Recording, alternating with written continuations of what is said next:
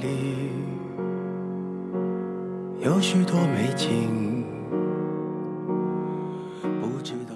Hello，大家好，Hello，大家好，这里是准风乐坛，我是老朱，我是老林。继续跟大家聊最近的院线大片儿。嗯，嗯，这周还真的有院线大片啊。是，现在是已经进入到了如火如荼的暑期档，是，但是暑期档好像这个惨象一片，各种撤档的撤档，这个延期的延期，对，逃跑的逃跑，对被关的被被被查，反正就上不了的上不了。，对所以这有点山中无老虎，猴子称大王的那个感觉。嗯，对，那这周我们要聊的就是一部这个算是有点小爆款的电影，备受期待，对，叫《银河补习班》，是不是银河护卫队？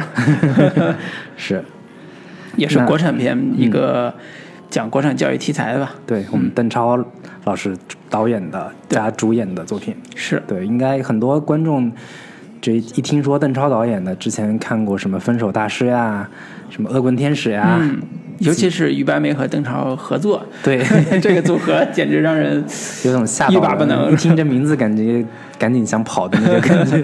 对，但是这一部据说是他俩的，据称是翻身之作，对到底能不能翻身？对我我之前听说这个邓超导演的戏吧，也有点心里打鼓，嗯但是看他放出来的预告片呀，然后各方面的物料呀，看嗯着像挺像是一部正经的电影。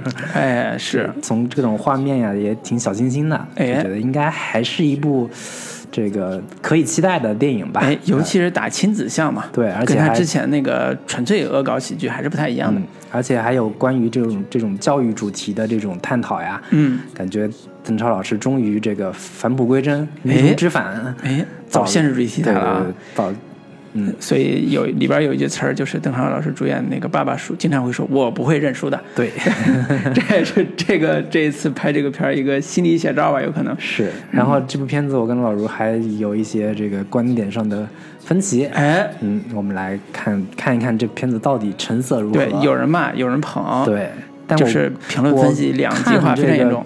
骂的人居多。嗯本来在聊这片子之前，我都心心里打鼓，说要不要聊这种片子，大家都已经骂的全网一片骂声了。是，我们这节目也不是以这种骂烂片著称的，吐槽。不爱骂对我们这种、嗯我们不爱干这种事情，去、嗯去搞一个大新闻，是不是、没有意义？是，我们还是以就是分析哪些那些电影到底哪里好，哪些地方值得我们学习为主。嗯，对，对但是尤其我们我们这个后来也从评论里边看到好多高考生喜欢看、喜欢听我们的，因为也是 写影评比较方便。是，也希望这次这个关于教育题材这部电影能给大家带来一些启示啊。行，那还是先给大家介绍一下影片的一些基本信息吧。好，那导演是邓超跟于白眉，嗯他们已经呃连续合作了第三部了，现在是。嗯，之前的那个《分手大师》跟《恶棍天使恶棍天使》，嗯，分手大师》是邓超导演，于白眉编剧，然后《恶棍天使》是两个人共同导演，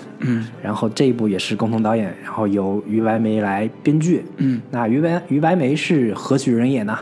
他是这个之前写情景喜剧的一个编剧，嗯。写过包括像什么《东北一家人》呀，对，闲人马大姐呀、等等这些作品，嗯，嗯，然后的话，主演方面这部戏的阵容也还比较强大，主演包括邓超本人，嗯。以及是白宇，嗯，也算是这两年窜红的一个小鲜肉。流量新星吧，对跟这之前个朱一龙一起主演的这个《镇魂》，是，尤其最近还有一档综艺节目嘛，嗯以前他这就是呃叫我和我的经纪人，嗯，里边也有，反正口碑、人气、流量都不差。对，嗯，那其他的主演还包括任素汐，也是这两年中生代、新生代女演员演技派、实力派的代表。对你这刚出道你就跟人换了中生代，不太合适对？，之前主演过包括像《无名之辈》啊、《驴得水》啊等等的，都是口碑很好嗯都是被认为这个演技担当。嗯虽然长相这个有点像冯巩，对，然后其他的演员还包括演这个邓超儿子的这个小时候的演员叫孙希伦，嗯，然后演这个邓超儿子班主任班主任的女老师叫王希，嗯。呃，还有这个演学校那教导主任的叫李建义，也是一个老戏骨，之前演过这个那个那个《人民的名义》里面的那个叫什么来着？呃一个技技术级之类的。对对对，嗯，对，很很有名，也演过，也其实还呃可能更年轻一点儿，喜欢他演的公公对对对，也是《大秦帝国》吧，好像是。啊，对，李国也演过对，，然后其他的客串的一个演员包括呃邵兵跟吴京、战狼哎，对。对，等等的这些演员吧。嗯。嗯，那这个其他的一些幕后主创。值得一提的叫这个配乐是洛内巴尔菲，嗯。是之前配乐过像《碟中谍六》嗯。等等的这些好莱坞大片的这个配乐。是。然后另一个非常知名的呃汉斯季默，嗯。也是我们上期聊过《狮子王》的一个配乐，在这部戏里边，相当于是一个呃配乐监制之类的这种挂名的一个角色。嗯那呃，其他的剪辑是这个请来了摔跤摔跤吧爸爸的剪辑，哎。是一个印度人，名字叫不太会念巴鲁萨加萨鲁加嗯，等之类的吧，反正是一个很全球化对的对对班底感觉，嗯。那摄影还是这个汪大勇，是之前《动物世界》跟《嫌疑人 X 的现身》的摄影，嗯。然后也跟邓超合作合作过这个《恶棍天使》的一个摄影，嗯。嗯，那上映的时间是二零一九年的七月十八号，影片的片长是一百四十七分钟，两个多小时的一个片长。嗯，那口碑方面，豆瓣现在已经放出的评分是六点二分。哎。啊、票房成绩也还不错，四天目前是四点二七个亿，嗯。预计票房最终会在八到十个亿左右吧，我估计啊，是。如果这个情况好的话，可能会超过十亿。对这个片对这个片很奇特，就是他在上映之前做了超大规模点映，对，然后学习这个药神，对，就是以去年的《我不是药神》也几乎是同档期吧，嗯为为为参照，它其实点映的票房要比《我不是药神》还要高。对，所以在上映之前就已经是差不多有呃八九千万、六七千万的这样的一个票房成绩了。对，也就是说，它这个片方啊，包括发行公司光线这些，嗯猫光线猫眼这种发行公司，对于这个片子的期待应该说是非常高的，而且也非常有信心的，对觉得肯定是今年暑期档一个黑马爆款，对对对，所以才敢以这样超大规模点映来来来推广这部片子。嗯嗯但是结果可能 并喜不如他喜们所忧参半，对对对，嗯反正票房成绩目前还不错，但是嗯口碑方面现在已经是在一路下滑了，是六点二分，很快可能会滑到六分以下，也是也不是没有这个可能性。嗯对对对对对嗯那既然它这个呃评分现在是六点二分，然后我们来各自给这个片子来打一个分数吧。嗯嗯。我你先来。好，我先来打个分啊。我我既然咱们刚才聊过这个打分儿这个事儿，说有一人有人要，就是你意见比较大，嗯，我呢其实还好，所以我先把分儿亮出来，六分儿，哦，及格。对，及格分儿。在我看来，这就是一个合格的中学生作文水平嘛，是，对吧？这个作文题目其实跟高考题目很像，嗯。啊，这个作文题目叫“假如我能飞向太空，嗯。飞向太空，爸爸能不能再爱我一次？” 就这这这是一个我在我看来，它这个故事讲的还是一个亲子为核心的故事，嗯讲父子情感的故事。我觉得这个故事本身我是认的，嗯然后他在讲这个过程中呢，试图探讨一点应试教育、素质教育的话题呢，我觉得，嗯呃，作为观众来讲，说实话，真的不能期待太高嗯啊、尤其是这个故事呢，我推荐人群还是那种啊、高考刚毕业啊，不是高考没有，高考刚结束，以及这个即将高考的这些中学生们。啊，你你们可以在这里边得到一些父父子，从父子亲情里边得到一些慰藉吧，就是看一看别人的爸爸怎么样啊，然后对对对，然后再想想说这个呃，这个亲情对于你现在的学习有哪些帮助啊？如果回去之后还跟你父母可以进行一些啊、友好的这种有益的这种讨论，我觉得这个片子的目的就达到了。然后它其实真的肩负不起大家对于教育话题的深刻的认知和讨论。我从这个片子一开始出来，我都不敢对这个片子有这么高的期待。嗯但是我看好多评论家啊，对这个片子的这个期待，大部分还都集中在这个点上。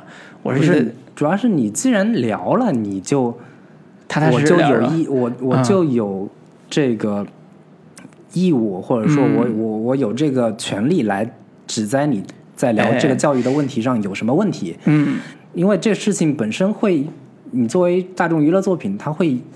扩散开你的影响力，毕竟毕竟在这儿。那如果大家都照着你这个方法去做的话，那孩子如果考试出问题了，你负责。哎，对，所以这个问题我们等会儿可以再详细聊啊。我个人对这个片子还是要说，呃，值得在在电影院里边看一次关于亲子话题的、关于成长意义的一些讨论。我觉得这个讨论本身对于，呃，当然我们俩都没孩子啊，我觉得身边有孩子的做过孩子呀，对对，对这个话题感兴趣的人，我觉得是值得去看的。对这个话题感兴趣的，嗯就是一直在反思我是谁，我能不能当好一个孩子，我能不能当好一个爸爸，我能不能当好一个家长，这个话题感兴趣的人，我觉得是可以去看的，因为这里边折射了很多。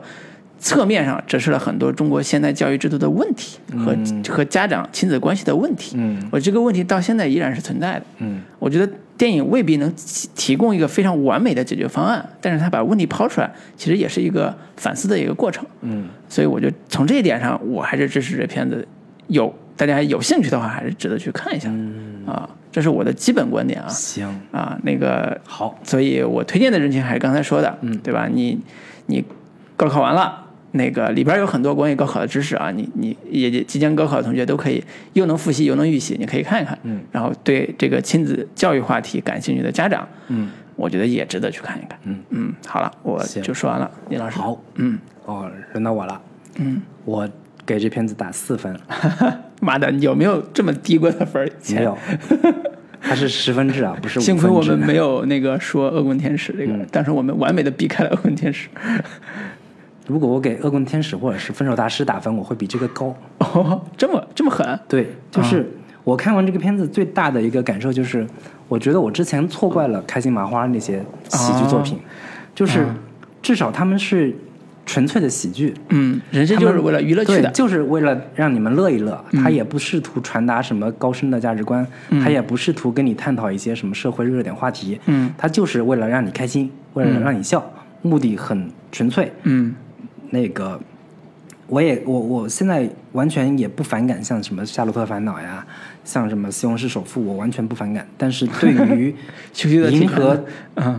补习班，应该是我最反感的那一类电影，嗯。因为它充满了各种的算计，嗯。充满了各种鸡贼的投机，嗯。充满了对于大众的一些所谓的集体焦虑或者痛点的一个拿捏和这种分寸感的一个把握，而且还没把握好。嗯。这个是让我最厌恶的那一类电影，嗯。就是，呃，我觉得他是那个看人家药神，嗯，然后像这两年特别火的印度现实主义题材电影，哎，在中国票房特别好，嗯。他觉得摔跤吧爸爸那个。对《摔跤吧爸爸》，我就觉得这种现实题材的大家有共鸣，嗯。这个票房会好，嗯。我就来批判一下教育制度，嗯因为这个大家都高考过，大家都上过学，对这个问题肯定是有共鸣的，嗯我就来探讨一下这种社会问题，嗯然后呢，又觉得说像韩寒拍的那些片子。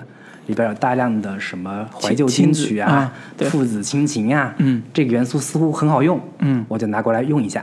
嗯然后呢，我再看这个《战狼》，票房也很好。嗯我看《流浪地球》，票房也很好，我就把吴京老师给请过来。嗯然后呢，我看这个《太空元素》好像也挺成功的科幻片，我就在里边加一段看看起来像是地心引力的这种太空救援的这个这个这种桥段。嗯感觉这些凑到一块儿，再加上一些爱国主义情怀、爱国主义春药，啊它就票房必然会火，必然会爆。嗯就我觉得你还能再算计一点吗？你还不嗯能要、要不要再加点别的东西，给你这个整个片子的票房更有保障一点呢？嗯，中国本土票房冠军的大集合，对大呃类型大集合。对。嗯然后我再看这个评论方面，嗯就是我看这片子的大量的评评论或者说给出的好评，我有一个很大的感受，就是我想起之前看那个星爷的那个《西游降魔篇》里边，嗯有一个大妈指着那个文章说：“你有死过老公吗？”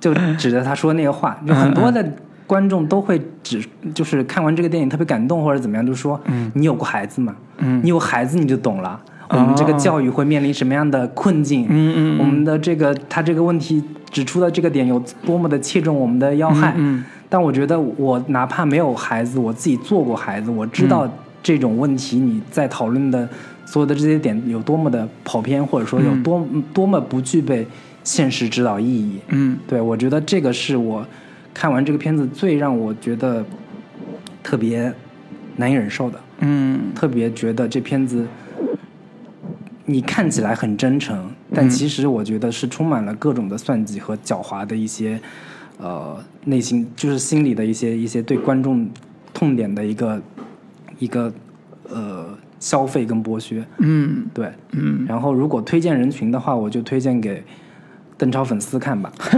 啊 白玉粉丝呢？不是那个那个是白玉啊。呃，是白宇，然后以及大量喜欢看跑男的，喜欢看各种这个天天向上，然后什么快乐大本营的，那你你说这个就不公平了，这人这些粉丝都是我们最普通的那个是。娱乐消费者啊，对吧？是啊，我我没有说 说他们有什么不好呀，就适合你们看，你们就就就就就去看吧，看看嗯。邓超的演技有多么的高超，看看他这这个社会问题的探讨有多么的切中你们的内心，对，嗯嗯。然后总体的观感就是这样。总总之，你还是持非常大的意见和批判的对态度我就觉得，嗯，一个电影有没有让你哭，它真的不是一个很重要的标准，或者说它甚至都不构成一个标准。嗯，它就是一个纯粹的生理反应而已。嗯，就像你看一些爱情动作片，你作为一个男性，你也会看出生理反应来，但是你不要把你这个生理反应过度拔高，觉得这是一个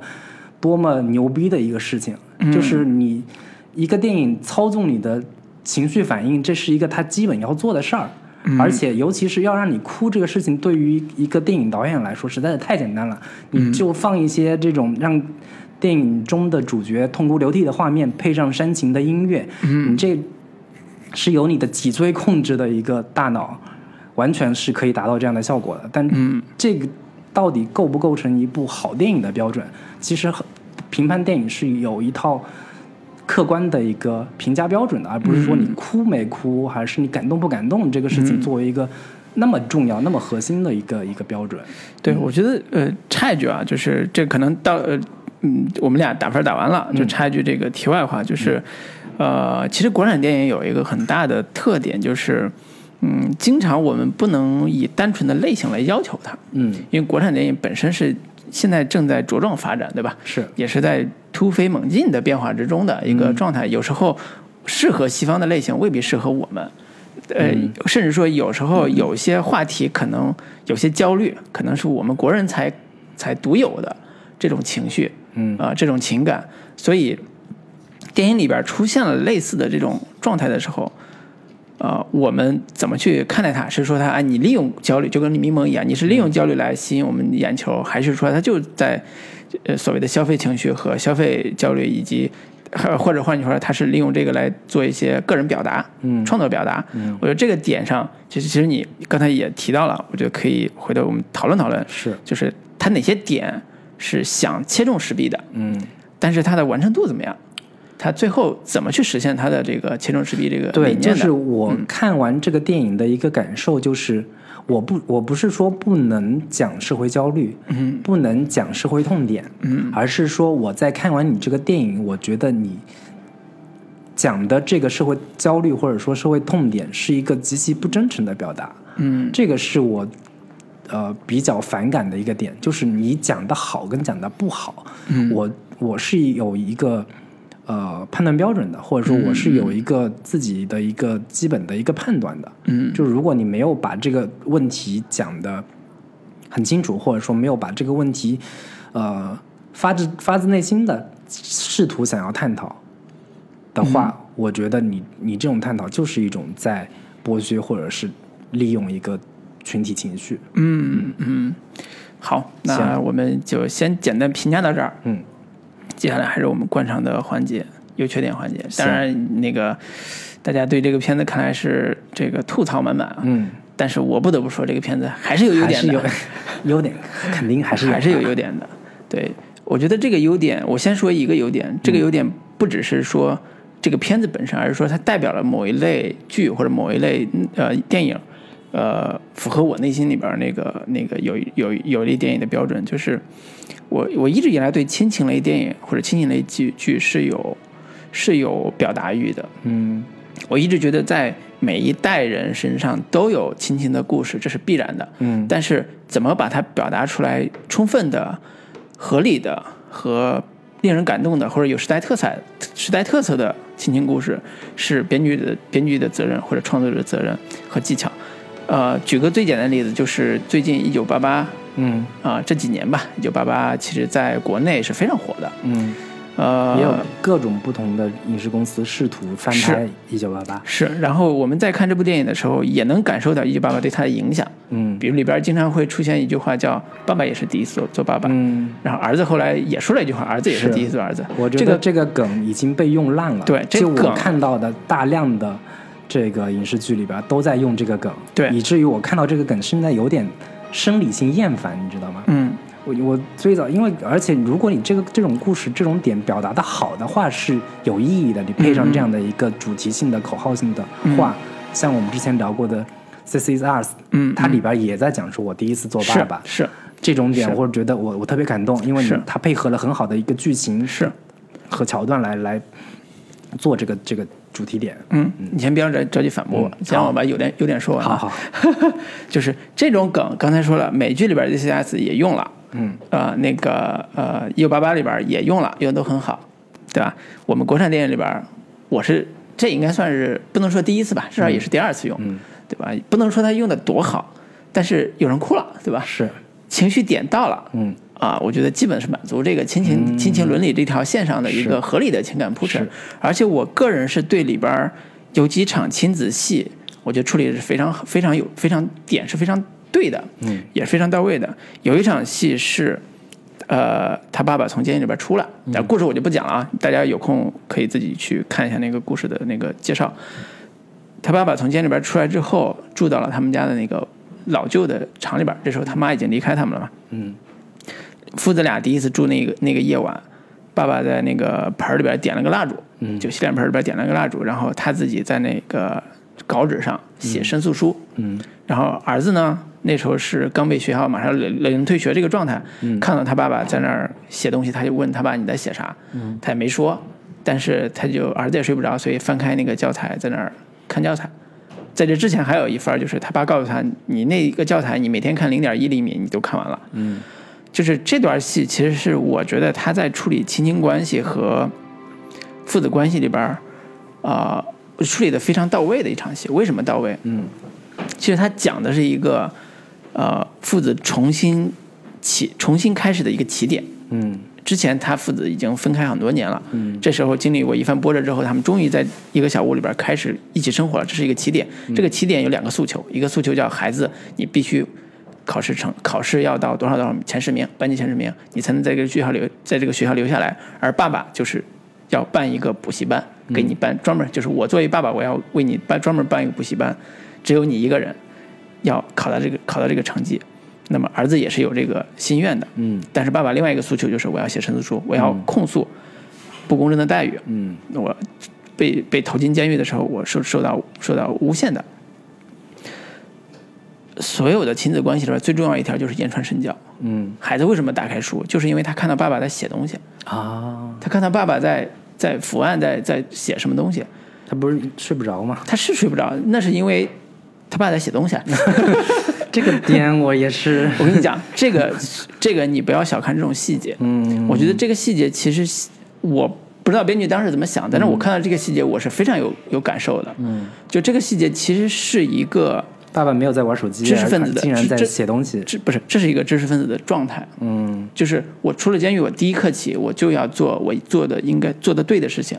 这个信念在后边是是有你早。干嘛去了？我在想，没有，他刚出来呀，你在监狱里不能写吗？监狱里边写不了，不给你指的。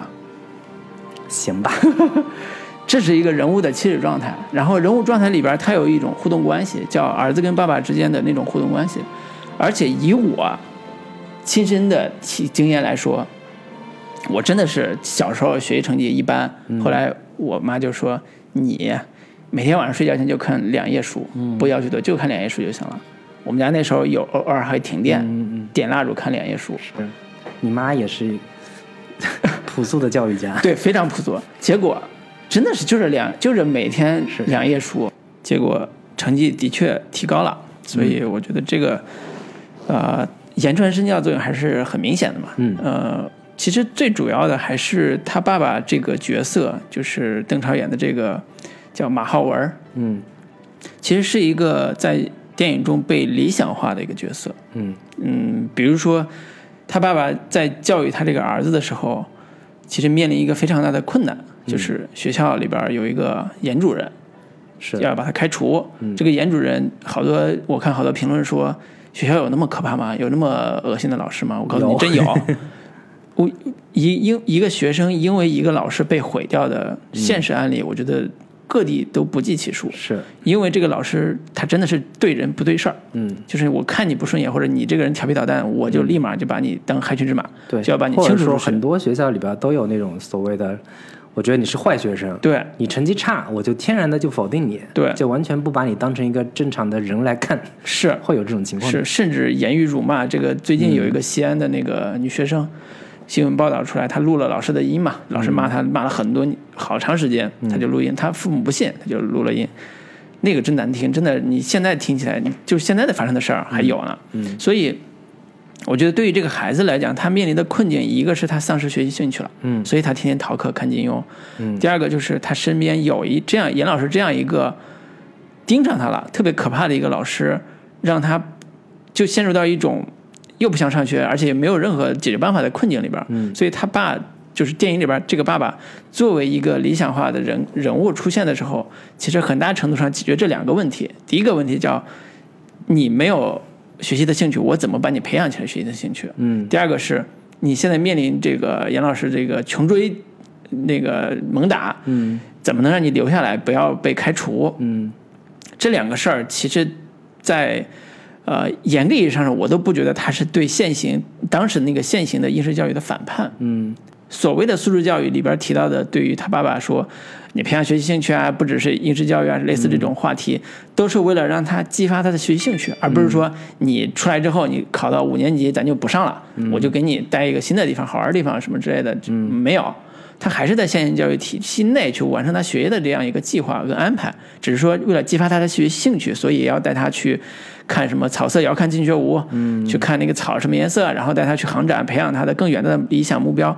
我觉得这个父亲已经甚至为了他能够有一台五八六电脑去卖血，去去打工，去那个搬砖，嗯，他所做的一切其实已经做到了现行的这个社会环境下。一个理想化的父亲能做的几乎是一切了，嗯、而且不超越他这个智商情商啊，就是跨时、跨跨时空的超智商情商，就已经在这个情况下构建了前半节关于一个呃九十年代末两千年初的一个理想化人格父亲的一个形象。嗯所以为什么我是我是说推荐有一些呃有孩子的家长看，或者是孩子看，其实这个是一种理想父父亲子关系的映射。嗯叫他你可能里边的人物关系跟现实中很多不一样，但是它里边怎么跟孩子去观察他的学习兴趣，嗯怎么去发现他学校里边学校里边可能有一个不怎么喜欢他的老师，你怎么去处理？不是通过给钱啊，是你怎么去处理这个事儿。嗯，所有这一切都在这个电影里边，把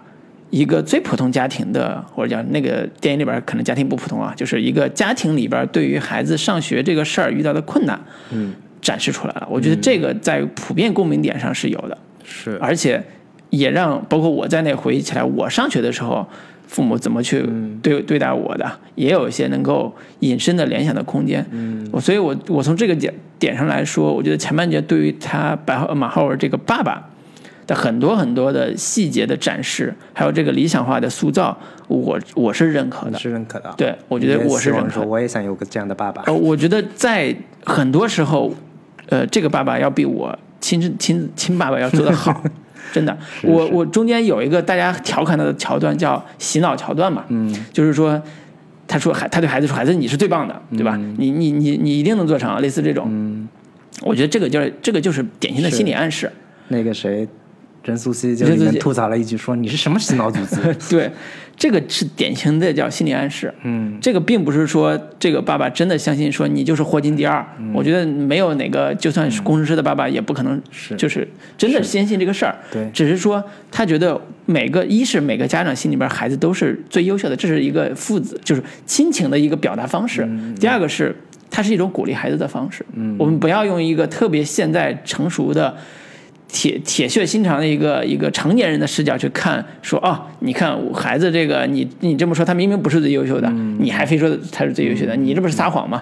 对吧？我觉得这个这个论点实在有点太过分了。是，这个也是我说我认为的这片子最具有最大的优点，或者说最大的一个意义和价值所在吧。嗯，就是现在各种的公众号里边有所谓的叫割韭菜文学啊，嗯，为什么会有？所谓的割韭菜文学呢，就是因为在中国实在是幅员太辽阔了，哎，总有一差别太大，特别简单的道理，或者说在我们的日常生活中认为这是一个普遍的共识，嗯，但是总有人不知道，嗯，因此我就觉得这电影的最大的意义就是它有点像是某种意义上的割韭菜电影，就是你应该叫普理念普及电影，对，理念理念普及电影，嗯，就是它里面所传达的。教育理念，或者说传达的一些亲子育儿的一些价值观，嗯，你不能说它错，嗯，它有其正面的意义和价值，嗯，比如说，它里边讲的说，你不能老打击孩子，嗯，你要给他正面的鼓励，嗯，然后你这个，比如说，他说孩子是很敏感的，他能够感受到大人的情绪，嗯，所以我们应该多多陪伴孩子，嗯，然后甚至是说那个他。跟孩子说，你要一直想，一直想，你脑脑子不能停，脑子是好东西，你不能停。或者说那个说射箭跟箭靶的那个关系，如果你没有箭靶的话，你一直练习射箭，这个事情到底有多大的意义？嗯，以及是说各种的所谓的鸡汤吧。你看起来像是鸡汤，但是你不能说他说的这些道理有什么错。嗯，以及当下的电影环境，以及当下的中国观众来说，你拍一部这个《银河补习班》的这个观众的接受度，要比你拍像《狗十三》这样的所谓的讲述父女关系、亲子关系的电影，观众所要。得到所所能收获的东西，或者说所产生的共鸣，是要比那个《狗十三》那样的电影要更大的。是的，这个，嗯，我觉得是他这个电影是更呃巨大的价值。嗯，观众现在需要的是你更直白的、更露骨的，甚至更粗暴的，把那些所谓的。可能很多人在一些呃认为自己相对比较精英一点的，甚至觉得自己比较有思想一些的父母，这样群观众觉得这些都是很很浅白的道理，但是总有一堆人是不知道的，或者说在大众这个文化里边，这个这个呃大众的电影里边，我们一直缺少这一块，就讲教育的，讲亲子教育的，尤其是在讲。这个家庭教育的，尤其是在家庭教育当中，父亲的角色的这样的电影，其实是在中国电影里面是很缺位的，是。也是很稀少的，是。这也是这个电影最大的一个意义跟价值所在吧？是我在看，在我看来，对，所以我觉得这个部分对于现实的参照、现实的关照是有的，嗯，他们那个创作者的表达也是有的，嗯，具体说表达的程度有多艺术，嗯，有多电影，嗯。这是一回事儿，嗯，但是这个本身是我觉得没有价值观上的偏差的，嗯，我觉得这个对这个电影来讲，我是给予正面肯定的，嗯，就是很多类似于教育电影或者教育主题的电影，价值观上有或多或少都有一些小偏差。我觉得这个电影在虽然有的说教相对空洞，但是它的整个的呃细节展示和亲子关系这一部分的表现方式，我是认的。嗯，呃，简单说。这里边的最重要的冲突情节就是严主任那个冲突情节，嗯，他怎么跟严主任一番、两番、三番的去对抗、去较量，以及这个故事的核心利益叫银河补习班的这个这个主题怎么去成立的，也就是在严主任这儿成立的。也就是说，我不是迎合这个颠覆班，我也不是迎合我啥都不不管了班，它是补习班，它并不是说我要反抗这个应试教育本身，嗯，就是我要补这个孩子缺失的这一块儿，嗯，他的兴趣没有了。他的目标没有了，他或者他没有什么理想，也没有什么目标。他在学校里边受到一个威严式的一个严主任这样一个形象的打压，那我怎么让他从苦海中脱离出来？我觉得这个问题非常的简单，非常的小，有时候，但是其实对孩子来讲，这是他决定一生命运的一个一个一个部分。很多人都是被老师毁掉，这是实话。那么。如果家长能发现这个问题，能解决这个问题，那对孩子来讲就是拯救者。是，我觉得这个就是说白了，就是这个所谓的银河补习班，或者说邓超的这个马浩文的这个角色，嗯，他是想要补足在学校教育之外家庭教育的那一环缺失的部分，嗯，那一环缺失的部分是需要让他让孩子在学校教育当中一直丧失兴趣，嗯一直没有端正态度，嗯没有回归到一个正常的他应该有的潜力的一个开发。嗯他的这个父亲需要承担这么一个角色。其实他更多的意义并未必一定是要让他在学习成绩上得到多大的这个提高，对而是说在他的人格教育上，让他对于学习这个事情本身的一个最本源的一个价值的一个纠正，是到底是什么？是我觉得这个可能是。这部电影它本身应该要讲的，或者说它本本身应该要讲好的东西，对可惜并没有做的那么好。我我觉得前半节好多观众带了强烈的情绪在看，嗯。所以对他的误读，我觉得是有的。嗯。比如说有的网友说，那个学校跟老师不是你的敌人，嗯。那个你的敌人是贪玩和懒惰，应试教育不好，那逃课迟到不做作业就好吗？就是是。这种论点，其实是标准的，就是何或者说不是何不是肉糜。你觉得说，你不能因为你自己学习成绩不好，你就怪教育体制不对对，或者说你怪应试教育不对，你应该好好去这个好好学习。啊。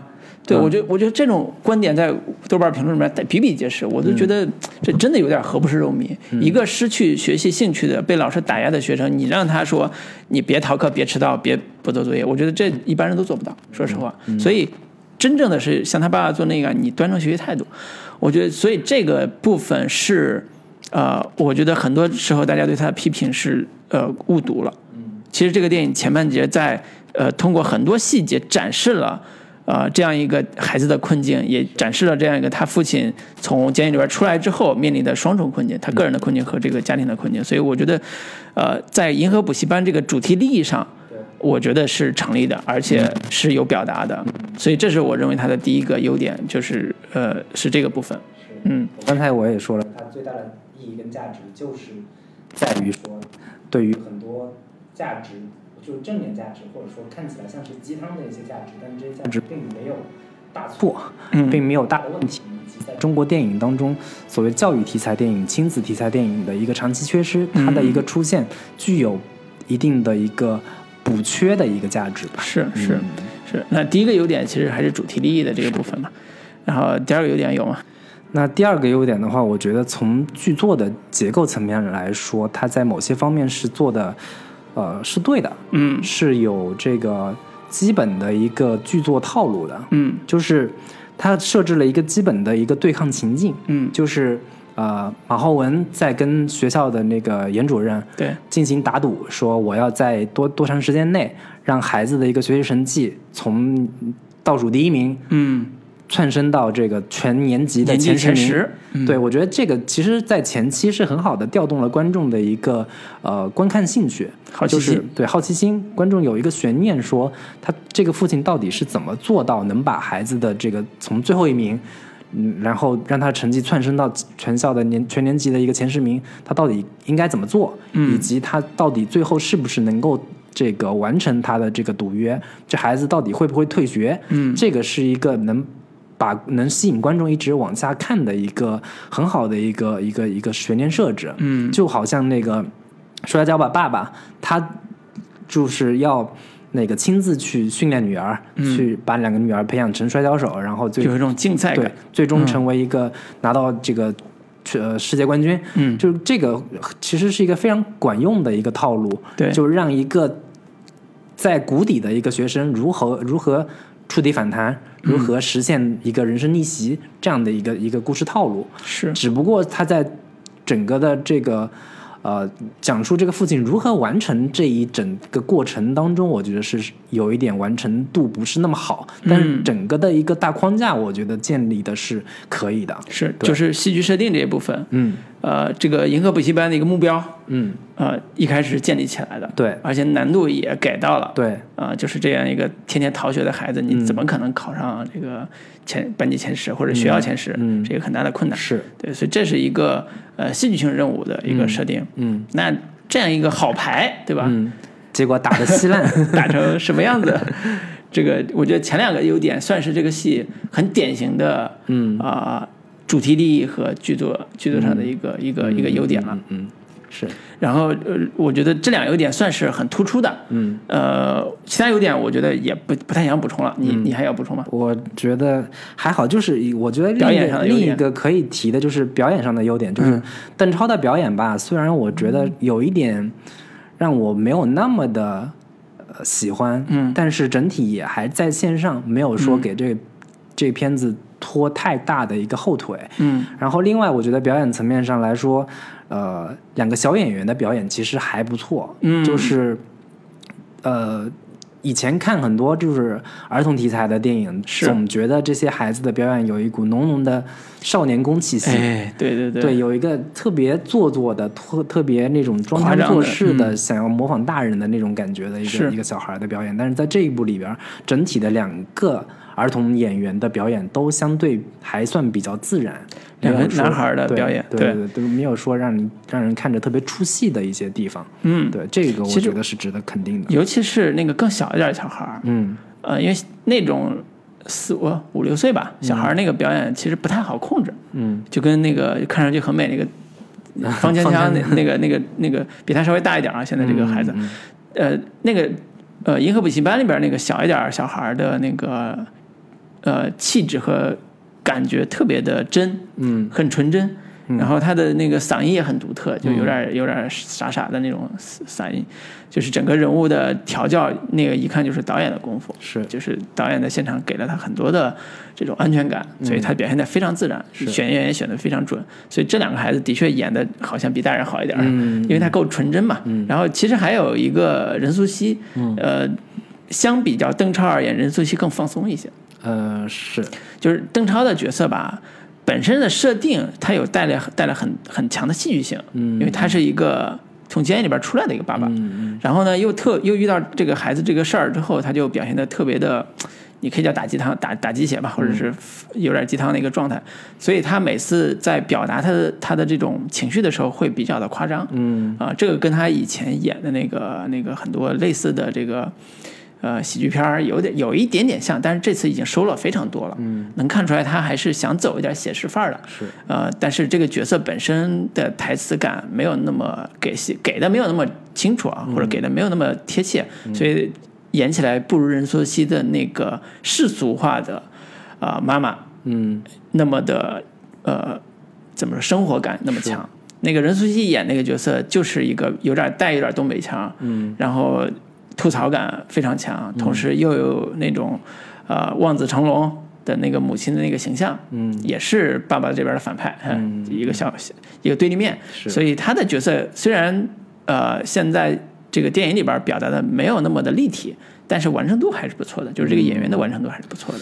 但我反正我个人有一个感觉，就是我看任素汐的表演，现在稍微有一点，嗯，审美疲劳。嗯就是我我他演技好，其实大家都有一个基本的共识。嗯但是我看好几个戏看下来，包括《无名之辈》也好，嗯然后这个那个《驴得水》也好，嗯我老觉得他的表演，他现在越来越陷入了某种城市化的一个问题。嗯，就是他这个总是会，他本身的台词功力也好，他的一个表演的节奏感也好是没问题，但是嗯从确实也会带来很强的一个这种真实感也好，或者很强的一个喜剧感也好，嗯。但是这种表演的套路跟程式越来越有点呃，固定了是吧？对，有点有点嗯。陷入一个固定的某种模板跟套路里而去里去，但是很奇怪的就是，就算是他按这种套路去演，嗯，他跟邓超在一块对戏的时候，你觉得他演的还是比邓超好？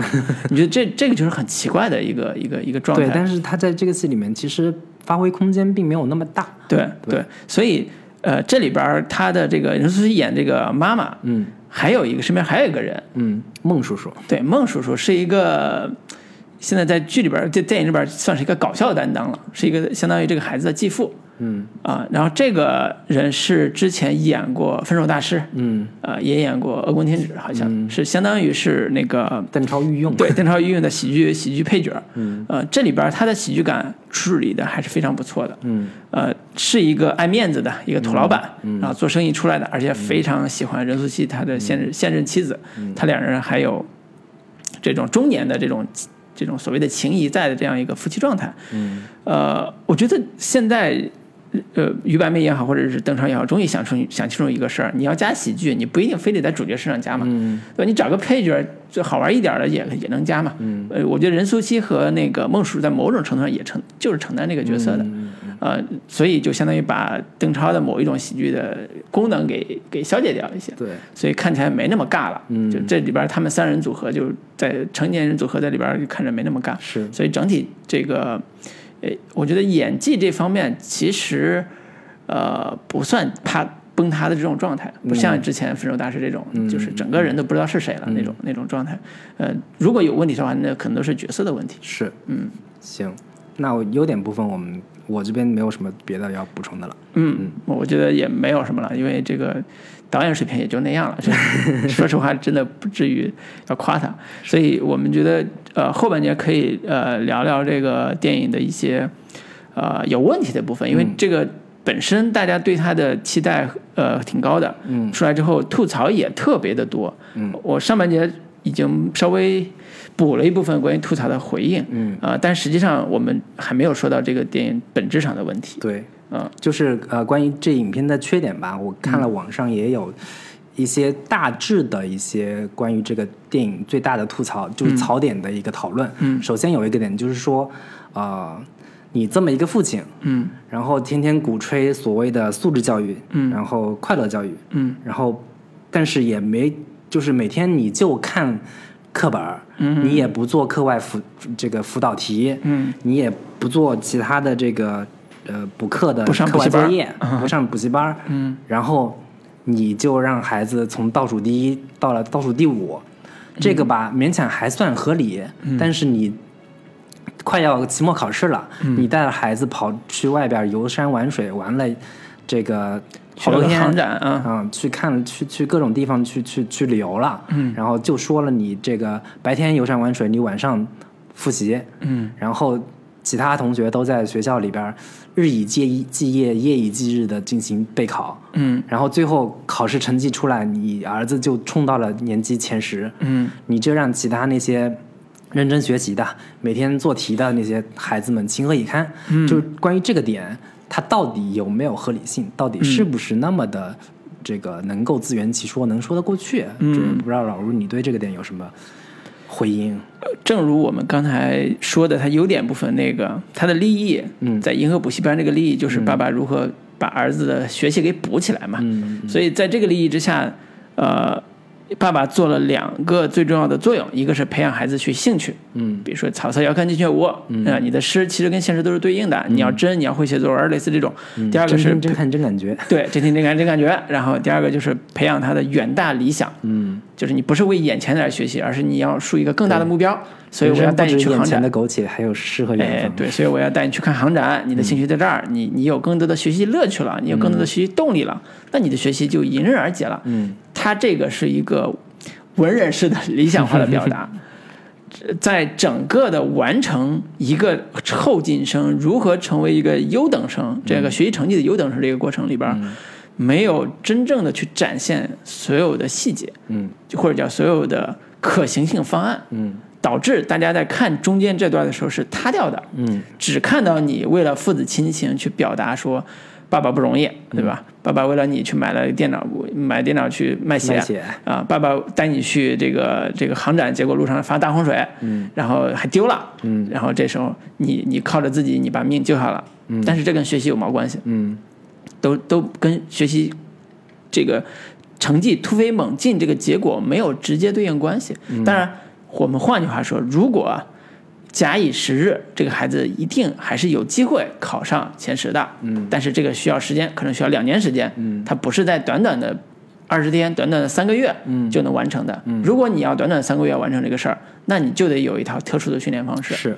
打比方说，龙鹰是日本的一个讲高考的一个日本高考的一个事儿。嗯。人家那个日本教育本来现在也是素质教育了，嗯。但是龙樱反其道而行之，做的就是一个呃，相当于是个律师，带着一帮特别差的差学生，嗯。通过应试教育的非常残酷的，但是又很无厘头的这种训练，让他们成为考上日本第一名校的嗯，东大。那个东大的这样一个学生。他里边所有的方法论全都是应试教育的方法对，论。并且是切实可行、具备指导意义的。是的，你看了之后你也觉得能用。包括之前我们在国内也上映过的那个叫《垫底辣妹》，妹，嗯是这个有村架纯演的那个戏，嗯它里边也是讲一个本身特别觉得人生无望、学习也无望的一个女学生，嗯。怎么在一个补习班的老师的教导之下，嗯。一步一步考上自己理想的大学，考上了庆应大学。是。就是它里边所有的一个教，就是提高你的考试分数的一个方法跟技巧，嗯。都是在你现实生活中有指导意义的，并且观众是非常可信的。它是根据每一门功课，嗯。语文、数学、外语，包括什么小小论文该怎么写，它都有一套它的一个指导方法，是。跟指导呃应试的答题技巧。对。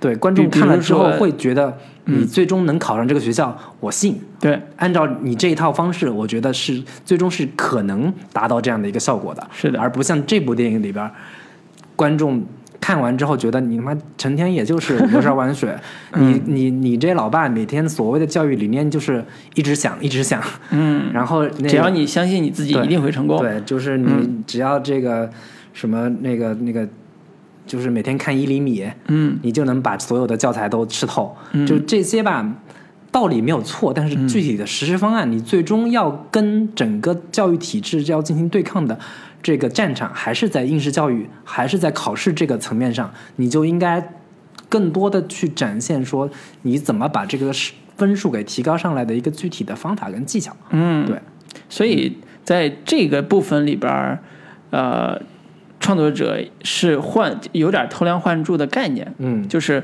我是先树理想，嗯。先把你这个价值观，先把你态度掰正了，嗯。那么自然就水到渠成，你就可以、可以可以考上你理想的成绩了。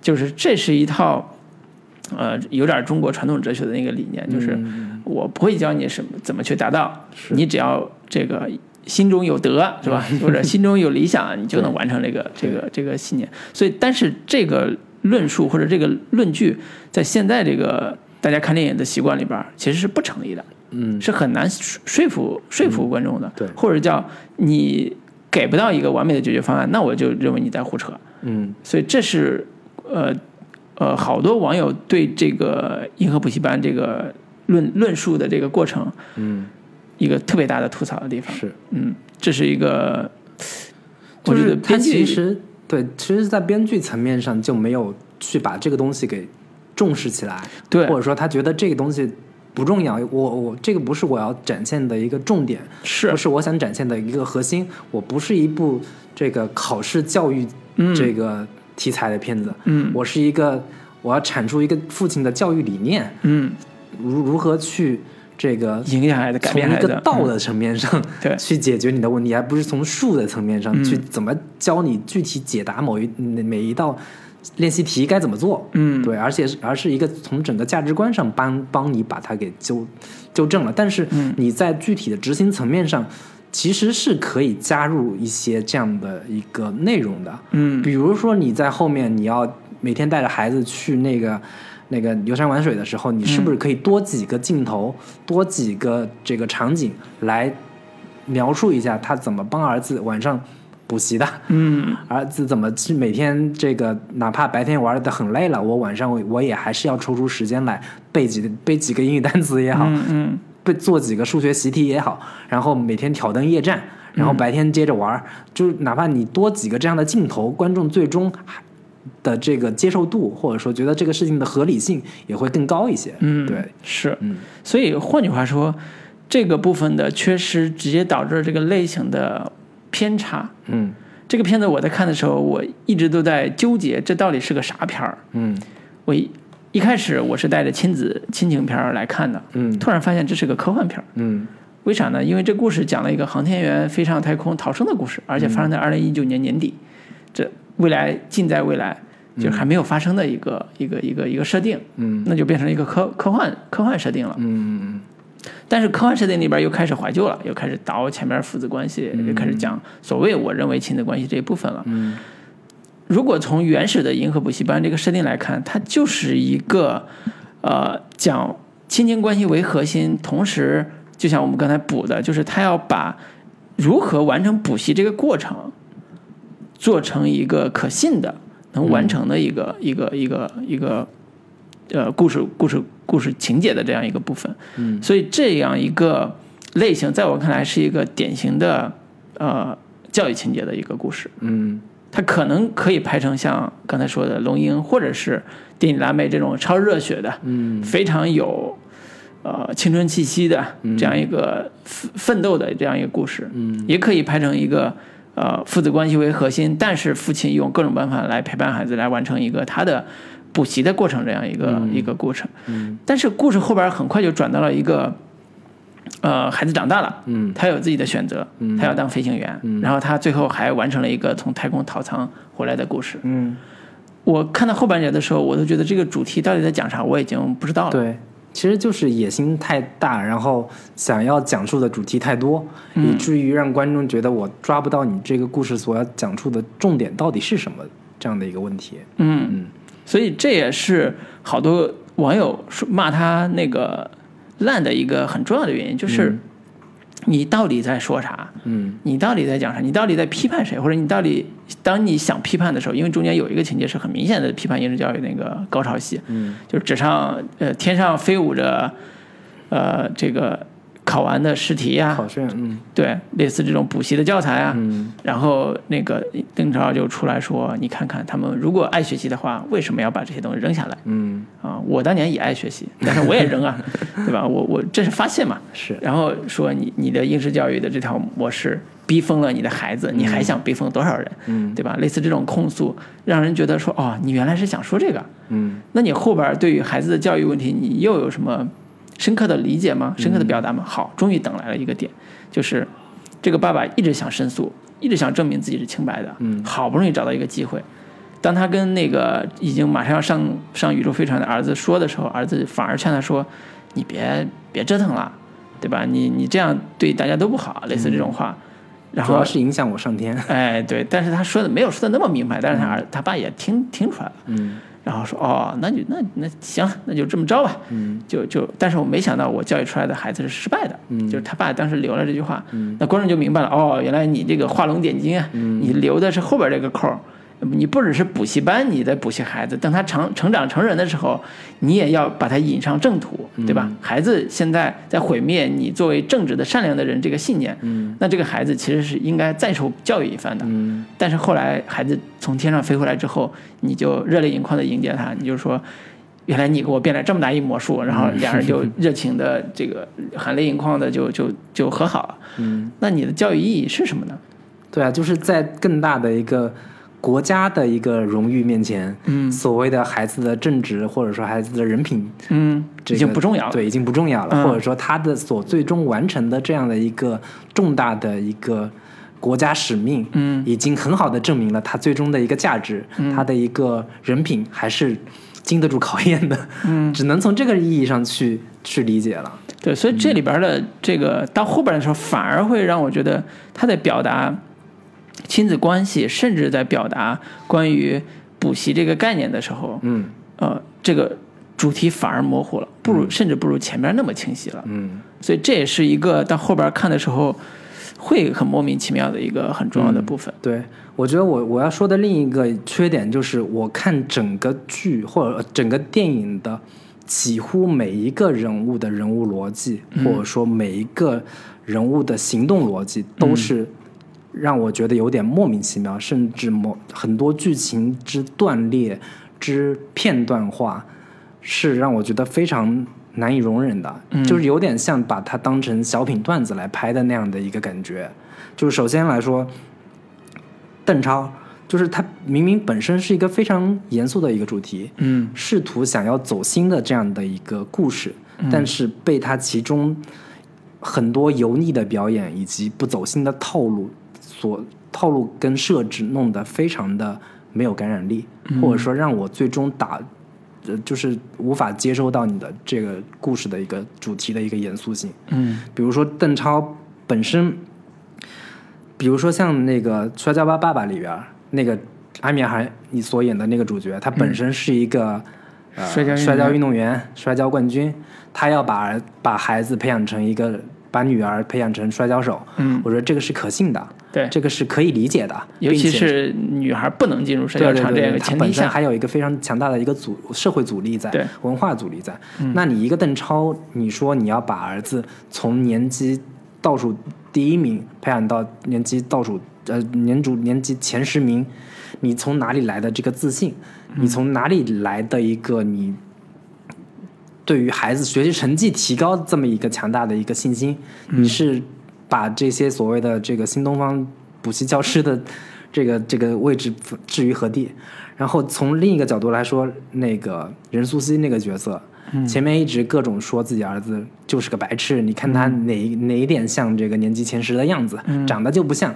然后，但是你又天天指着邓超说：“你别把我儿子给毁了呀！你这是要把他往你的老路上走。”你这两个之两者之间的担心是不是非常矛盾？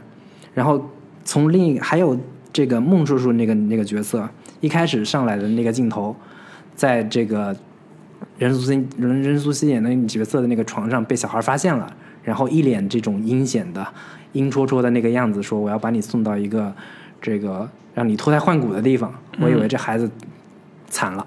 嗯从此之后，在继父的魔爪之下，可能永无宁日了。结果一后面全部情节都在讲这个继父对这个孩子有多么的上心。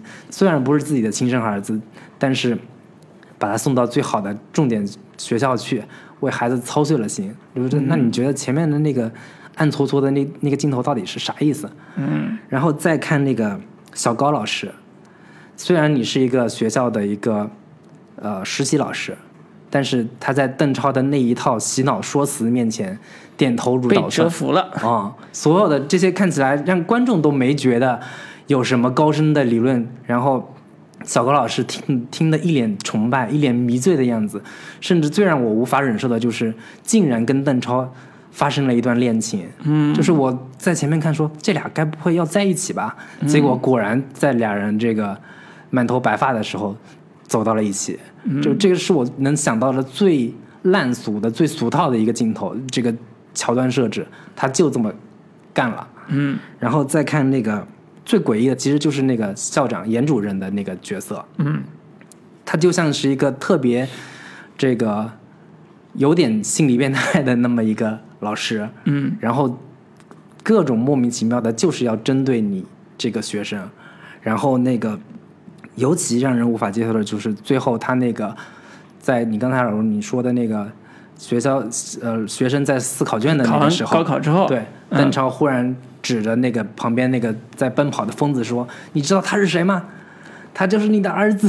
”然后这个那个校长就一脸秘密被揭穿的那个那个那个悔恨的表情，然后就在讲说，当年他是你的养子，特地设置的是他在养子这么一个一个有点道德保险的这这么一个设定。然后因为他考试上了大学之后，考试成绩不理想，然后他想找你申诉，结果你就不跟他说，不跟不跟他这个沟通，导致他最后跳楼就摔成了一个疯子。就这到底是是什么设定？非得要去这么狗血的去设置一个，呃，要让这个所谓的反派人物最终能够一个幡然悔悟的这么一个一个桥段，极其的生硬跟狗血。嗯对，以及还有包括那个他带孩子去看那个所谓的草色遥看近却无，嗯前面那个所谓写作文的一个一个一个套路，以及他怎么去教孩子去感受这个大自然，结果莫名其妙的非得要跟孩孩子玩一个躲猫猫的游戏，躲在一个树后边儿，到底是为啥？不是马上就要迟到了吗？对，然后结果有十分钟就要上课对，结果又碰上了那几个小时候打过他的那个几个不良学生，嗯那不良学生也莫名其妙非得再打一次，揪着他们这个打完了大的还得呃打完小的还得跟大的再打一通，嗯他最大的一个戏剧功能。就是为了让邓超被打一通之后显得非常狼狈，嗯，紧接着他他们偷偷住回到那个老房子的事情被他们邻居发现了，被邻居闯进来臭骂一通，然后受到了第二重打击，以及再去到他们原单位去开一个证明的时候，嗯，又被那个原单位的那些老领导给耍了一通，然后受到了第三重打击，彻底的跌入谷底，跌入黑暗，嗯，然后让人物这个这个处境变得极为的这个困难。嗯，这个核心的目的就是为了这样的一个戏剧功能服务，尤其是中间要，就是他被三次打压之后，从那个办公，从那个他去求人办事儿那个办公室出来，嗯。给他儿子发了一通火，嗯。说你怎么能不能你怎么不好好学习，为我争口气呢？嗯就回到了这个一下回到了这个传统中国父父母的嘴脸上。对，就这个点也是非常奇怪的，就是。嗯难道说你前面的所有的这些都是假装的吗？其实你真实的内心想法就还是还是那套你得好好考试，你考试成绩提高了，我才能有面子。对就是在这个点上，让我觉得这个人物特别的割裂，特别的嗯这个不统一。所有前面做的这伪光正的这些好父亲的这些形象，都像是一个伪装起来的一个一个一个圣人形象。嗯，对，这个也是个非常奇怪的一个点。对然后以及是好多场戏都让我觉得这个困境或者说所谓的这个情境解决的解决的实在是太简单了。你是这个剧本这个来不及写了还是怎么着？就比如说前面有一场戏是那个严主任，他们说要请假出去玩儿，嗯但是严主任强行的说不不许去，你必须就得在学校里面让保安把这个他爸给架出去。嗯结果下一场戏，严主任在巡视这个宿舍的时候，嗯，然后什么也没讲，忽然切到下一场，他们父子快乐的奔跑在草地上。对就我原本以为会说父子俩怎么机智的逃过了学校的一个严防死守，是然后有一番这个父子合作，然后用他们的智慧怎么解决这个问题的一个桥段，结果完全没有。整个学校的这个保安形同虚设，然后父子就跑出来了，是特别的一个简单跟随意。嗯对，大概就这些，我觉得可以吐槽的点实在是太多了。对，所以这里边有很多呃剧情逻辑 bug 的问题，嗯在看的时候会极度的影响观影体验。嗯刚才你提到的其实是大逻辑问题，对还有很多很多小的情节点逻辑，嗯都会存在这个这个部分。我我总体的观影体验，我看完之后最大的感受是，其实中间呃，就电影里边有一条航天线是非常没有必要的，嗯它极大的影响了这个电影的节奏，以及极大的影响这个电影的气质。甚至说，为什么很多逻辑 bug 能出现？我换句话，换句个角度来讲，是因为它占的篇幅太多，导致关于刚才说的这些 bug，你没法去特别细的去圆。比、这个电影已经两个两个多小时了，对，你两个多小时里边还有这么多未交代的、没有圆的 bug，嗯。那你那些多出来篇幅在哪儿？我认为就在航天线那条那条、那条逃生线上，我觉得真的是特别扯那条线，嗯。也不知道是说这个因为吴京来了，所以必须得加一条线啊，还是 还是吴京他还是这整个戏的一个投资人、出品人之一，是他的登峰国际。对，还是说因为这个出现航天员之后，必须得扬我国威，必须得在航天、航天事业上来个浓墨重彩的一笔？是，我觉得这个人物人物的这条逃呃叫从地球逃生这条线，你还不如单独写一个阿波罗十三号类似这种的 逃生逃生电影那。算了，你干嘛加到这样一个亲情亲情线里边？是，我哪怕加你也不用加这么长的篇幅，我觉得严重干扰了这个戏的一个气质。嗯呃，所以我我个人会觉得说，这个故事里边最核心、最核心的人物情感就是他爸跟他孩跟跟这个孩子之间的成长。是，如果你要做一个浪漫化的或者叫浪漫主义的设定的话，关于这个孩子如何逃离应试教育的这个魔爪，逃离严主任的魔爪，刚才讲的他们俩从学校里边逃跑出来去看看看那个航展，嗯呃，以及他俩在曾经都有过用手手电筒手电筒照夜空互相映射的父子亲情，我觉得这些都是非常浪漫化的情节处理。嗯它不是那么写实，说实话，它也不是那么的走现实主义这种创作风格。既然你想借宇航员这个身份去做浪漫化的处理，那你不如你干脆就把浪漫化这个部分。作为一个很好的一个设定，不要开展那么多篇幅，把它做成浪漫化，然后你把亲子关系的合理性，刚才讲的那些，呃，他两人如何在亲情关系上一步一步开始建立起建立起信任，一步一步开始走向共同努力去解决学习的问题或者解决严主任的问题。最后，他俩在一个某个节点上，关于宇航员也好，关于某个点也好，有一个呼应。我觉得这个故事的本身也能做成一个很连贯性很强，又有一个情感主题的一个表达。嗯呃，我觉得这是一个，呃，我不太清楚这是一个呃那个呃于白梅这样一个编剧或者这样一个创作者，呃，对于当下当下社会问题把脉把的太准了呢，还是说他的表达实在太表达欲太强了，以至于他都想把这个放进放进去？我。完全不觉得这两个人是会对于当下社会问题有多么深入的思考，嗯。或者说邓超跟于白眉这两个人也完全不是所谓的那种文化人或者说知识分子型的嗯。创作者，嗯。我真的不觉得这两个人有这样的一个高度，或者说有这样的一个敏锐度，嗯。而可言。就是这两个人本身，包括邓超也好，他们本身的一个生活环境也好，本身的一个生活背景也好，其实是跟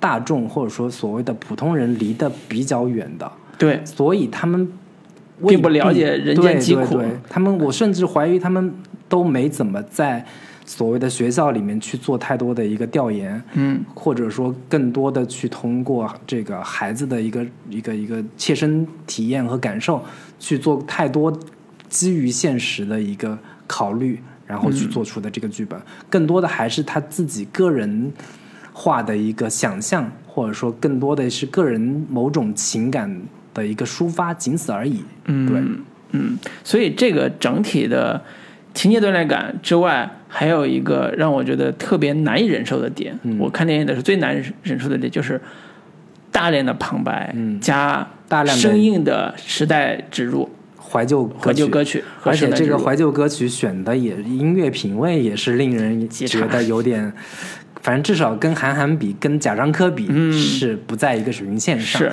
你那些歌全都是大家特别耳熟能详的，，毫无内涵的大流特别行。没有那种这个。就是大家只要一想到这个哪个年这个年代，嗯什么好大一棵树呀，还有什么哎，不是那个毛宁跟那个谁唱那那个那个晚晚秋对，还有什么那个那个那个那个，就是张国荣的那个那个嗯歌等等的吧，就是只要一讲到那个年代年代的这个音乐，嗯。各种的，其实所谓的现在很多网络的一个短视频，嗯。就常用的那些音乐，嗯。抖音上面常见的那些所谓的怀旧音乐，嗯。全往里面堆，嗯。一点自己的一个音乐品味，或者说一个筛选的一个展现一下，就或者说你把这些音乐跟个人的一个，就是他在里边的剧情里稍微哪怕融合一下，嗯。也都没有。就是为了讲出那个年代，二零零三年了，就讲张国荣去世了，嗯。然后那几个女学生在楼道里边就哭了。哭了，然后跟剧情一点关系没有，嗯。但仅仅只是为了点出这个时间节点放嗯。现在已经是二零零三年了，是。仅此而已。是，嗯。所以这是我最不能，因为尤其是一九八八之后啊，嗯。就是在反思我们国内创作者的创作心态和创作创作手法的时候，我尤其觉得说，大家都知道怀旧是一个特别容易起共鸣、特别容易起情绪的一个怀旧是一门好生意，对，是有是换句话说是门好生意，但是怎么怀旧，怎么击中人心，嗯。其实是或者叫怎么创作一个高下立见的作品，嗯是需要技巧的，嗯。是需要智慧的，嗯。甚至需要花心思去、嗯。去表达的，嗯。不是说我用话音来把这种故事给你讲一遍，嗯然后把情感的点给你说一遍，然后再把这个怀旧歌曲给你放一遍，嗯。这怀旧目的就达到了。嗯。我觉得这远远不是如此。从这个意义上来说，我从这两个点上来说，我就觉得这个创作者是非常潦草的，嗯。非常没有整体构思的，在这个层面上，是，嗯。就是所以我，我这这这几个点啊，其实也是我觉得这个片子我之所以给它打四分这么低的一个分数的一个原因所在，就是我真心觉得邓超，你要是没有这个能力。没有这个金刚钻，你就不要揽这个瓷器活儿，嗯就不要去试图在这些点上来发声。然后，你如果没有做足够多的功课，你如果没有对所谓的中国的教育现状有足够这个扎实的理解跟调研，你就不要随便轻易的去试图消费和剥削观众的在这个层面上的一个对于教育的某一些这这种焦虑跟跟共同的一个痛点。嗯嗯，好，我觉得我觉得还有就就刚才所说到的好多一这个剧情上的漏洞跟这个逻辑上的问题，其实有几个非常重要的一个点。首先就是前面那个马浩文，嗯，他之所以会进监狱，就是因为当年桥塌了。桥塌了就嗯桥塌了这个事情，其实从头到尾我都不太明白这个逻辑到底是什么。嗯就如果你真的是被冤枉的，你当初自己进监狱，前面交代是说是你替单位扛下的这个这个篓子，嗯扛下的这个所谓的所有就是把所有的责任都给自己担了。嗯如果你真的是被冤枉的，你为什么会这么做？嗯这个点其实我会觉得有一点奇怪，或者说从头到尾都没有让我觉得很很让我信服。嗯那你出来之后又跑过去说我是我是冤枉的，嗯那你早干嘛去了？你当年为什么自己要担下这个事情？嗯然后你为什么又出狱之后又开始去着吧这个事情，去给自己翻案，去给自己申冤？这嗯个人物的逻辑到底是什么？我觉得嗯我从头到尾都没有太看明白。嗯，这里边有一个，当然我不是搞建筑的，我也不是那个什么，我不太理解的一个点是，呃，当时的事故调查组没有对于事故有基本的调查结论嘛？嗯。比如说这是设计图纸的问题，还是施工质量的问题？嗯。从故事的后边的介绍来讲，是设计图纸的问题，嗯，因为中间有一个情节就是他去找头叔叔，对他去找那个人说，呃，拿着材料说，我设计的图纸是这样这样的，嗯。但是施工用的图纸根本就不是我设计的图纸，这个设计图纸是有问题的。嗯。但是这个有图纸有问题的图纸，后来是证明是那个大头叔叔他们那边的操作，嗯不知道是大头那个那个戴眼镜那个大头叔叔的是陷害，还是说某、某一种原因造成的后果，不知道。但是看起来好像背后水很深的对样，子。但是实际造成的结果是，直接责任人是这个设计图纸的问题，所以这是一条呃所谓追查的线索啊，嗯就是能能能是不是能圆这个故事？呃，只是说他为什么要背担下这个责任，嗯这个没有交代。嗯我觉得这是一个呃，编剧认为可能是在当时那个体系下大家都能理解的一个情境，嗯。叫这是一个国营的大厂子，嗯。出事儿了，你是这个图纸设计师，这个设计设计的这个桥，因为你的图纸塌了，你有没有机会去找到真正的补充材料，证明你你设计的图纸跟真正施工图纸不是一一套图？嗯。你有没有这个那个能力和这个这个意识？所以你就被关进去了。我也承认了、啊，我设计的错，然后就塌了，就是证明是设计问题就塌了。所以这是一个成年人才能理解的一个脑补的一个 一个一个情节。对，所以这这个问题，我觉得，嗯，它是一个问题，它是一个问题，但是它不是这个戏的最核心的最核心的，问题。反正我觉得这个其实就是在他在剧作上没有做扎实的一个非常重要的一个一个一个对它相比较，逻辑点它相我甚至都觉得它相比较很多很多的问题，呃，来源没有那么大。对它都不算最最重要的问题。包括之前我看也有网友是说，你一个航天员，嗯嗯你要上天，对你在上天之前，你这种如果家里有人坐过牢，这个事情是不可能发生的。就是你报飞行员、对报航天员你的一个政审材料里面，肯定早就已经筛选过好几对轮了，过不了。对，嗯这个是从现实层面上、现实的一个逻辑上是没有办法说通的。所以它才改成对未来科幻设定，是这个原因吗？对，然后另外还有一个点就是，我特别难以忍受他在结尾部分强行拔高价值，嗯到了用一个所谓的爱国主义的一个价值观，嗯来强扭这个故事，强行拔高这个故事主题。嗯有这个结尾让我不适的有好几处。嗯首先有一处就是他马飞这这个考试写作文，嗯最后那个严主任给他打了一个零分。对，这样的一个情节设计，就是假如你从客观角度来说，嗯你认为这个作文应该打几分会比较合理？他满分多少？四十，满分四十分啊。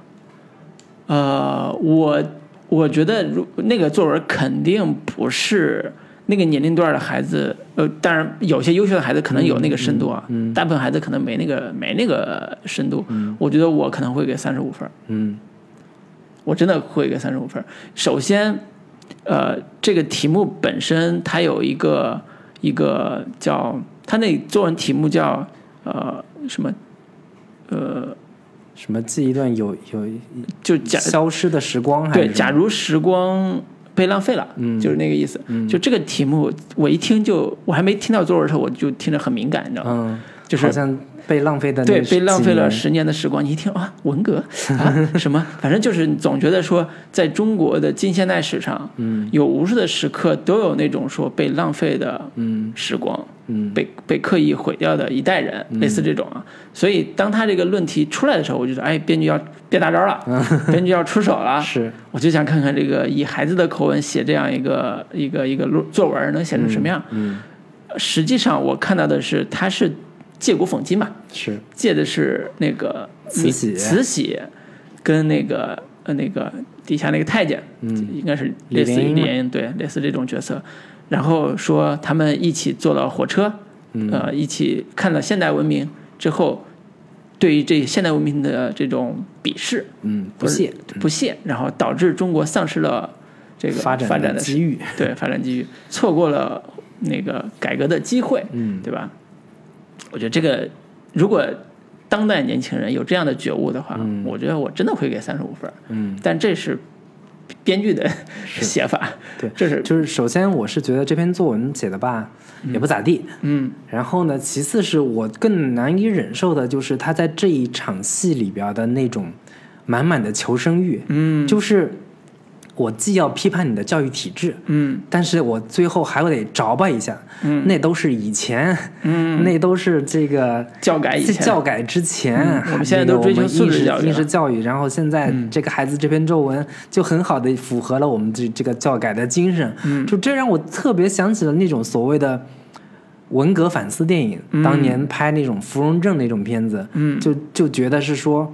以前这个上面的政策都还是好的，哎。只不过下面那些和尚蔫歪了，嗯。然后就把这种这个鞭子抽打在那些就是像严主任这样的一些都是教育者上个别人搞坏事儿，这个保守的，嗯。腐朽的，嗯。不思进取的，没有这个这个不代表先进生产力的，嗯。这样的一群人，他们搞坏了我们的这个教育，这个我们我们我们的孩子本身都是好的，嗯。就是把这些落点都落在这样一些嗯小丑化的这样的人物身上，嗯。然后去试图把这个这个批判的力度或者说嗯。批判的一个重点都给往回找吧一点，嗯。就这个是我最反感或者说最厌恶的一种呃所谓的现实题材的一个嗯拍摄套路，嗯。这个是让我最最最无法接受的一个一个故事点。嗯，就是还是非常圆滑的处理了一个很敏感的敏感的问题吧。，对，就是有有一种打一巴掌揉三揉，然后嗯就是说这个什么，以前是这样的，但是现在好了，有了我们这个党的领导，嗯有了我们的这个社会主主义教育事业，现在已经是蒸蒸日上了。那个我们我们前面的我我也就这么一说，嗯就只要这个整体的方向对了之后，我们教育会越来越好的，就会有有一种极强的这种求生欲的这种那种感觉在。嗯，我觉得这种求生欲跟吴京的求生，跟吴京存在这个电影的求生欲比，还是小一点。嗯真的，我真的觉得，呃，这个情节对我的反，反我对他的反感程度远远不如这个对最后结尾的时候出现那个，那啥什么加油中国，对，然后五四六个民族，大家这个围在围坐电电视机前看着我们的航天飞机、对。航天飞船怎么升空，然后又怎么怎么回来，然后就最后所有人在那什么厉害了我的国那样的一个感觉。因为我觉得那是两两类两种电影，嗯。那是两种电影，一种电影叫《大国我最强》，嗯。一种电影叫在父亲的影响下，我从一个学渣变成一个爱学习的人，嗯。变成一个想学习的人，变成一个可能最后会为中国做一点贡献的人，嗯。甚至说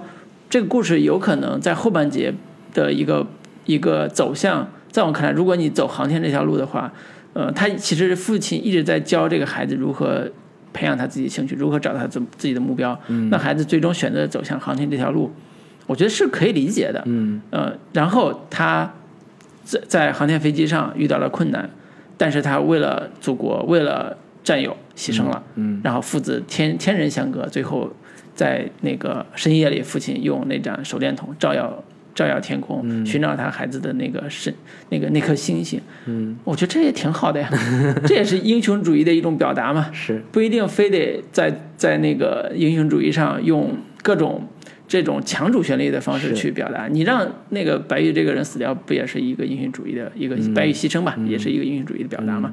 就是我就是尤其是你关键后面那那一场太空救援或者修复那个飞船那戏，一点儿都不紧张呀。对啊，完全就是观众你闭着你就是用脚趾头也能想到，最后肯定也就修好了呗。对啊，最后也就也就成功回到地球了呗。你这这个所谓的制造这种所谓的呃困境也好，嗯制造的这种紧张感、悬念感，到底有啥意义呢？是，嗯。所以所以他两头都不靠的最后后半截的时候，嗯。嗯，我觉得这是反而是让我觉得特别特别难受的一点。嗯呃，刚才你说这个应试教育这个批判这个部分，因为我我不是搞教育的啊，嗯你是你是搞教育的，我搞过教育，对你搞过教育，对，所以我觉得这里边的复杂性太太多了。嗯呃，有时候，比如说我们上上高中的时候，也在说我们要转了，我们要应试教育了，我们要从应试教育转素质教育了。是但是十几年、二十年过去了，现在应试教育或者叫素质教育到底怎么样？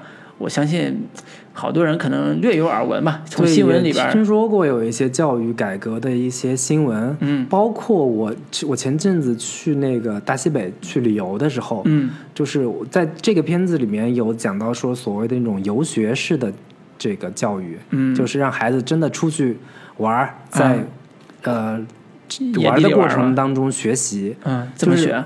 就是我看那个那个，我前阵去的是西北大大西北的那个张掖，嗯。我在一个这个所谓的丹霞地貌的地质公园里边，嗯就真的看到好几个是北京来北京的那种学校里边的学生，啊老师带着组团到这个地质公园里面参观的。那不是夏令营吗？就是有点像那个意思，但是我、嗯我去的那个时间好像不是一个呃夏令营的时间，呃，不是暑假这种。对，不是暑假寒假这样的一个时间，嗯嗯是北京人大附中的啊学生，开什么玩笑？北京人大附开什么玩笑？他们就可以有这样的一个机会，是真的去到全国各地，可能每年会组织这样的一个呃旅游方式，是去让孩子真的我们。我当年高中地理课本只能看到所谓的丹霞地貌到底是怎么回事儿，但是只能看个他们可以教科书，对他们可以实地的看到、摸到这个所谓的丹霞地貌到底是怎么的一个质感，怎么的一片这个地质景象。是对，是，所以我我从电影切换到现实，嗯。去看关于素质教育和应试教育的讨论，嗯。我觉得这几年反而有一种新的嗯变化，嗯。就是我们上就比如说九九年，我们九九年上高中，两千零二年毕业，在那个时代里边，大家深恶痛绝对于应试教育，嗯。都特别渴望转素质教育，嗯，至少在我们那个年代是这样的，就是但这一个大家都还没有搞明白到底什么叫做素素质教育。是，然后当时的一个价值观里边非常典型的，从主从这个官方到民间，都非常明确说，应试教育是不好的，嗯。填鸭式教育是不好的，嗯。素质教育是好的。嗯。但是这几年我反而又发现另外一种，呃，特别明显的讨论，从那个呃河北的衡水中学嗯。到毛坦厂，就是安徽六安的毛坦厂，嗯。呃，甚至陆这个毛坦厂最近出一个刚出一个大新闻，说他们要在上海招两百学三百学生，嗯。然后都是可能大部分复读的吧，嗯。然后在那儿提高他的分数，每个学生估计能提个一百分到两百分。嗯上海学生跑安徽六安，嗯。专门参加高考培训班，你听这个特别不可思议，但是它就是这就是现实。是。所以大家对于应试教育本身的重视，我感觉比我们当年要更更厉害了，嗯，要更强了。对。但是同样像你说的，人大附的学生在素质教育的这个层面上走的也更远了。对。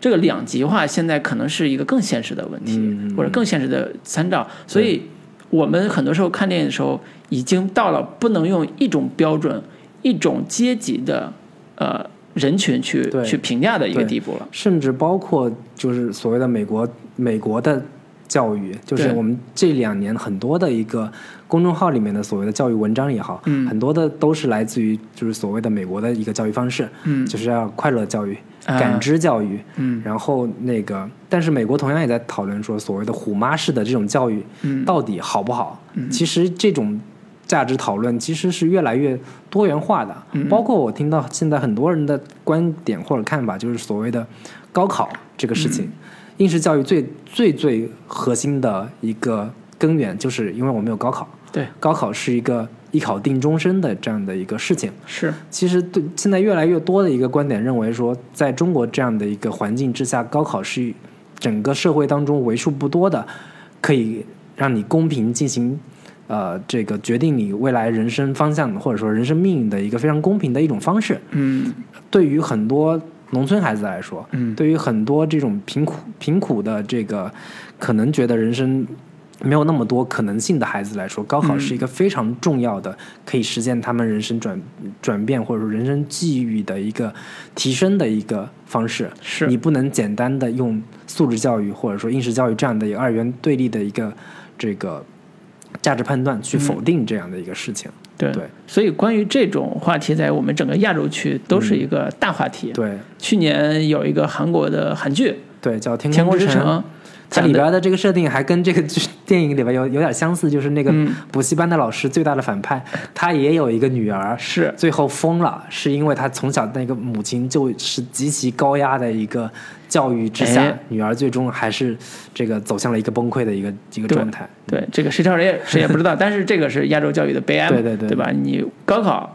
包括那个韩国也是一样，考公务员这种非常残酷的竞争独木桥体系下，对。应试教育的弊端大家都知道。嗯，但是呃，同样的，现在应试教育的可行性方案、替代的可行性方替代方案。替代方案没有。嗯。呃，尤其对于大家熟知的呃中下层人群，嗯。或者叫以高考来改变命运的这个人群，嗯，替代他替代这个方案是是没有的。是所以目前从普遍大众意义上来讲，我依然觉得高考还是值得的。对，所以就是从这个角度来说，从这个意义上来说，邓超在拍的这个电影，他极力的鼓吹说素质教育是好的，或者说要培养孩子独立思考的能力，嗯培养他对于学习的兴趣，让他快乐的成长，多陪伴，这个东西都没有错。嗯，但是你有必要这么的站在一个让人觉得稍微有一点，嗯，就是得理不饶人的那个感觉，就是站在这样的一个高度，或者站在这样的一个角度，极力的鼓吹这个东西，会让人觉得这个姿态有点让人不舒服，会有这样的一个感一个感觉。我会觉得说他更多的是他的表达的方式太硬了。对，我觉得它里边很多情节处理的不算差，就包括严校长，我都觉得不算差。嗯。但是他表达太硬了，嗯。就是最硬的，就刚才你说那场，其实是最硬的，嗯。就是以呃论文来讨论素质教育和应试教育，我觉得那个不是最好的讨论的嗯。桥段。嗯。好的讨论桥段还是说，每个人在人生选择上，我是选择应试教育还是选择素质教育，嗯。学校是有选择的，嗯。呃，那个呃，家长也是有选择的。如果有的话，在那个阶段，在选择过程中去让学生得到他应该得到的东西，嗯。比如说我的孩子就是邓超这孩子，他、嗯。他通过培养他的学习兴趣，然后、然后规划到应试教育这个大军里边了。嗯。但是有的学生真的走不进去应试教育这个框架里边，嗯。他渴望得到他想要的东西，那有的家长就让他放飞他，让他去得到他想要的那个自由，嗯。哪怕学艺术，哪怕学其他的，是也是一条路径。对。就是关于这个讨论，它不应该像现在这样的刻板，现在这样的一个对。唯唯唯二元论，就是嗯。只有好的和坏的。是。嗯，因为这和当下的价值观和以及对教育界的反思是、嗯。是不公正的。对，就是说到这个，我最后稍微外延一下，就是我前阵子把那个《三傻大闹宝莱坞》又给看了一遍，嗯。就是你看那个电影，再对比《银河补习班》，嗯。你就可以看出这个所谓的桥段设置，嗯。在剧本的剧作层面。每一个细节，或者说每一个情节点该怎么铺，嗯。每一个这种呃所谓的桥段点该怎么设置，嗯三傻到那宝莱坞是全面吊打银河补习班的，嗯哪怕一些非常细小的点，就是要展现说，那个邓超，你不是说你学校里面都是应试教育嘛？嗯你到底怎么去呈现在你现在这个孩子所上的学校是应试教育的？嗯你这个点，你哪怕有一场戏也好，但是没有。但是《三傻宝大闹宝莱坞》里面有一场戏，就非常好的展现了他们学校的环境。就有一次上课，刚开始上课的时候，那个教授在上面在讲说。同学们，你们知道机器的定义到底是什么吗？嗯这个这个时候，我们的主角那老师就问他，然后那主角就靠自己的理解说了一套说，机器应该就是为了能让我们省时省力的，帮助我们就是能够节省时间精力的所有的一切东西，它就是机器。嗯然后那教授就说：“这什么玩意儿？你考试的时候难道就说这么写吗？”然后那个哥们就解释说：“我们天气热了，我们就打开电风扇，嗯就风就来了。然后我们这个哪怕是我们的扣子拉链，然后裤裆的拉链就一上一下一上一下，我觉得这个就是机器能够帮助我们省时省力的。嗯然后那教授就觉得你你难道考试的时候你就这么写吗？这时候另一个同学点了另一个好学生，嗯他背了一段极其冗长的、嗯极其复杂的，但是又精确定义了这个所谓到底什么是机器的这么一个东西，嗯但是听起来没有人能听懂这个东西到底是怎么就就叫机器了。是。就通过这么一场戏，就很非常完美的展现了说，所呃所谓的学校应试教育，嗯。我只要这么一个概念，我不需要你自己的理解，我只需要你把课本上的所有的这些文字一字不落的背下来，对。就是我要的标准答案。对。就通过这么一场戏，就已经可以开始，呃，很好的一个展现出来了。是。但是在这个银河补习班里面，完全没有类似的这样的一些内容。所以说他的批判力度，银河补补习班对教育的或者叫应试教育的批判力度，其实是喊口号似的，嗯。就是说这样不对，嗯。你这样不好，嗯。你看你把孩子都逼疯了，对吧？就这种狗血加喊口号式的方式来告诉我们，狗应试教育不对，但是这个说服力是不够的。嗯，啊，甚至说都没有戳中应试教育的最核心的本质，是。也没有真正展现出素质教育的本质。嗯。我觉得这是呃创作者力有不逮的地方，就是他真真的 get 不到那个点，他或者甚至有没有上过真正的大学都另一回事。虽然他俩都是中戏虽然他俩都是哎一个上戏一个中戏吧，对对对。对，都是大学毕业生，但是对于教育的顽疾和教育的痛点，其实还真的没有写的那么的充分。或者说没有做那么丰富的、深入的一个调研对工作。对，所以与其这样，还不如好好把亲子关系整整，是是是，好好写写这个大家是记忆深处的，对吧？创作者记忆深处的，有可能嗯呃感动大家的是亲子的这种情感。嗯，就片片名就改成一个好爸爸，或者是什么 叫洗脑爸爸。爸爸再再爱我一次，对对对对 对，嗯，对好吧，行，那我们今天就聊到这里。好的，嗯，跟大家说再见，拜拜